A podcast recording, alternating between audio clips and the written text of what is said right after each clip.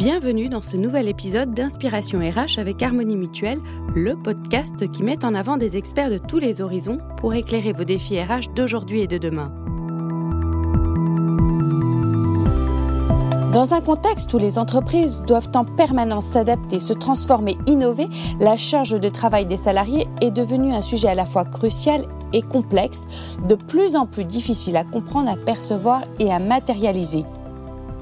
Pour mieux appréhender ce sujet, je suis aujourd'hui avec Sophie Changarnier, qui est psychologue du travail pour le cabinet Empreinte Humaine, un cabinet franco-québécois spécialisé sur le champ de la qualité de vie au travail et la prévention des risques psychosociaux.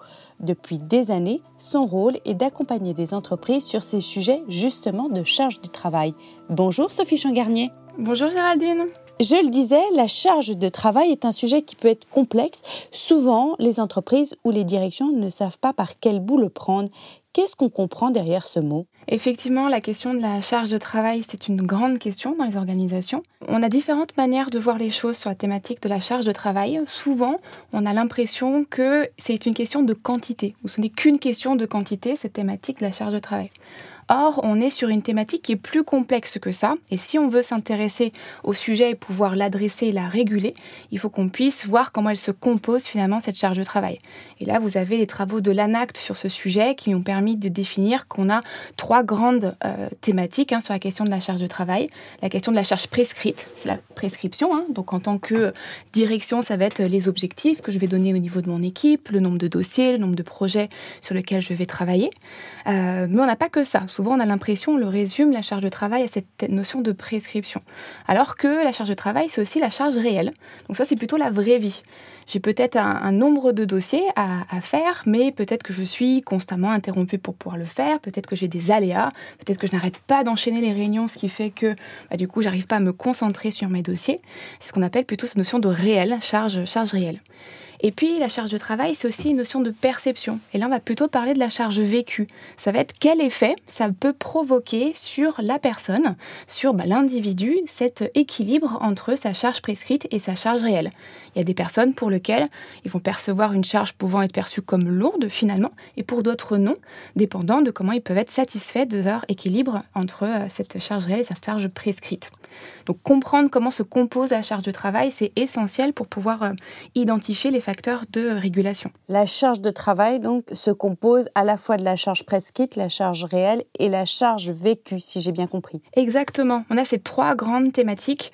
L'idée, c'est de pouvoir ne pas s'arrêter qu'à cette question de prescription, parce que prescription, c'est un petit peu cette théorie finalement derrière nos organisations, et d'aller voir plus sur le terrain, sur quelle est la réalité, comment finalement on vit notre journée, notre semaine, notre mois de travail, et de comment elle peut être composée finalement. Qui peut prendre la main sur ces questions-là? Est-ce que chacun peut agir à son niveau? Sur la question de la charge de travail, on a un, peu un, préjugé qui va être de l'ordre qu'il n'y a que la direction qui peut agir sur cette question de la charge de travail. Alors bien évidemment qu'une direction, c'est souvent celle qui va mettre euh, en avant la prescription, donc qui va définir cette charge prescrite. Donc elle a un rôle qui est important, elle va adresser un peu cette ligne directrice dans l'organisation. Mais ce qu'on voit, c'est que sur la question de la charge, notamment dans la régulation de la charge réelle, le management, les collectifs de travail ont un rôle aussi très important pour pouvoir agir se réguler aussi par rapport à cette thématique. Et aussi, il y a moi par rapport à ma charge de travail. C'est-à-dire que moi, comment je gère mon agenda, comment je priorise aussi mes activités. Euh, des fois, je peux aussi me rajouter de la charge parce qu'il y a des choses qui euh, m'intéressent ou m'interpellent et qui vont aller au-delà finalement peut-être de mon, poste. Ou des fois, j'ai besoin de prise de recul aussi par rapport à, à ce que je vais pouvoir faire en termes d'activité. Euh, ben, moi aussi, je peux aussi agir sur la manière dont va se réguler ma charge de travail. Donc, une manière d'agir, c'est de travailler un peu sur cette notion de co-responsabilité finalement, avec chacun bien évidemment sa marge de manœuvre et aussi son niveau d'influence. On peut donc agir aussi bien sur le plan individuel ou sur le plan collectif. Est-ce qu'il y a quand même un outil magique, si je puis dire, pour réguler la charge de travail? on aimerait bien, mais on n'a pas d'outil magique sur nos, euh, sur nos sujets parce qu'on voit que la charge de travail, finalement, elle est multifactorielle, elle est multi-acteurs. Donc, elle peut arriver de différents canaux et se composer de différentes manières. Donc, on n'a pas soit un outil magique ou une solution un peu miracle qui nous permettrait de réguler cette charge de travail, mais c'est plutôt un, processus par étapes. Déjà, pour réguler la charge de travail, il faut comprendre comment elle se compose. Donc, il faut un peu pouvoir l'objectiver, pouvoir l'évaluer. Donc, euh, objectiver euh, les à travers travers des indicateurs un petit peu organisationnels, hein, définir un peu plus notre charge prescrite finalement. Est-ce qu'on a bien cette vision et cette perception au niveau, euh, au niveau global? Et on a aussi également cette euh, réflexion autour de comment se compose ma charge réelle. Et ma charge réelle, on peut tout simplement se poser la question en individuel et aussi à un niveau organisationnel, qu'est-ce qui nous prend le plus d'énergie? Qu'est-ce qui fait qu'à la fin de la journée, on a l'impression d'être surchargé, d'être fatigué? Et à l'inverse, qu'est-ce qui nous donne de l'énergie?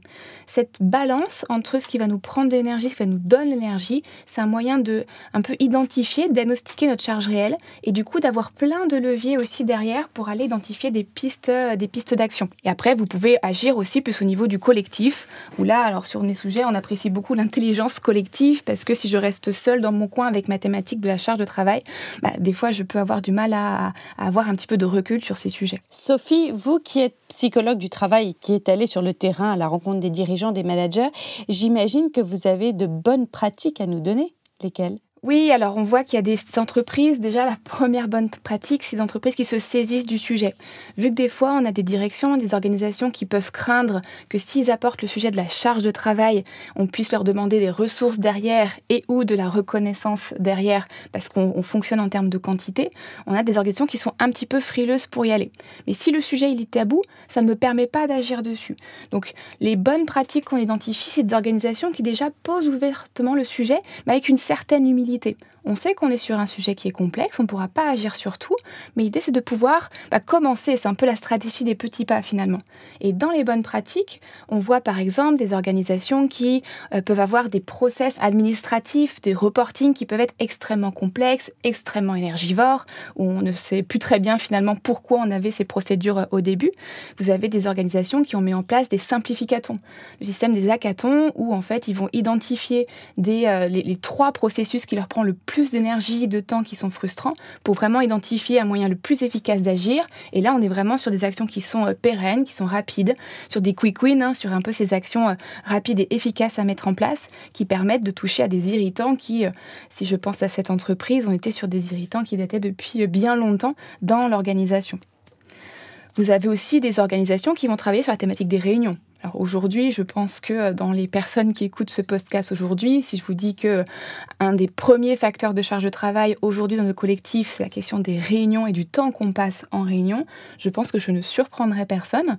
Euh, la question des réunions, vous avez des organisations qui euh, développent des règles collectives dans la manière de bah, se réunir et de travailler ensemble pour pouvoir avoir le moins de réunions possible, ou au moins que les réunions qui soient présentes soient celles qui sont nécessaires et que les personnes autour de la table aussi, soit les personnes qui sont euh, utiles pour avancer par rapport au sujet, et des règles de fonctionnement pour partager de manière collective finalement une, une meilleure manière de travailler ensemble autour d'un outil qui est la question des réunions. Finalement, y a-t-il un travail à réaliser autour des mentalités? On a un travail autour des mentalités sur, euh, sur ces sujets. Effectivement, vous avez raison. Hein. Cette question de, de, la vision de la charge de travail, elle est, euh, elle est un petit peu connotée, euh, un peu cliché finalement, ce côté charge, et on a du mal à savoir ce qui va à l'intérieur. Et aussi également, donc il y a un besoin de sensibilisation hein, finalement sur ces sujets, de comprendre qu'est-ce qu'on va mettre à l'intérieur. Et aussi également, on se heurte, on se rend compte à des représentations qui sont plutôt des représentations sociales sur qu'est-ce qui est finalement euh, la représentation d'un bon cadre, d'un bon manager ou d'un bon opérationnel qui va envoyer des mails tard le soir parce que euh, bah, ça montre que je suis toujours actif, toujours présent, euh, donc avec des fois un certain surprésentéisme hein, dans les organisations, ou finalement montrer que on est débordé, c'est plutôt valoriser. Donc valoriser des fois dans les organisations, hein. il y a des cultures d'entreprise qui valorisent des, temps de travail importants et un surinvestissement. Euh, et on a aussi bon, notre société française qui a une valeur travail aussi hein, qui est très forte, où on, se présente d'ailleurs, quand on dit bonjour, en général, la question d'après, c'est qu'est-ce que vous faites dans votre activité professionnelle hein. On se présente par notre travail, donc il y a aussi cette valorisation du travail dans nos sociétés. Donc on a besoin un petit peu de déconstruire, non pas pour en faire une valeur de travail moins importante, mais plus pour être attentif aux équipes de vie, au champ de la santé euh, euh, au travail de manière plus générale. Merci Sophie Changarnier pour cet éclairage. Merci également Géraldine. La charge de travail est un des enjeux de protection et de valorisation du potentiel humain de votre entreprise, un potentiel humain pour lequel Harmonie Mutuelle s'engage à vos côtés. À très bientôt pour une nouvelle inspiration RH.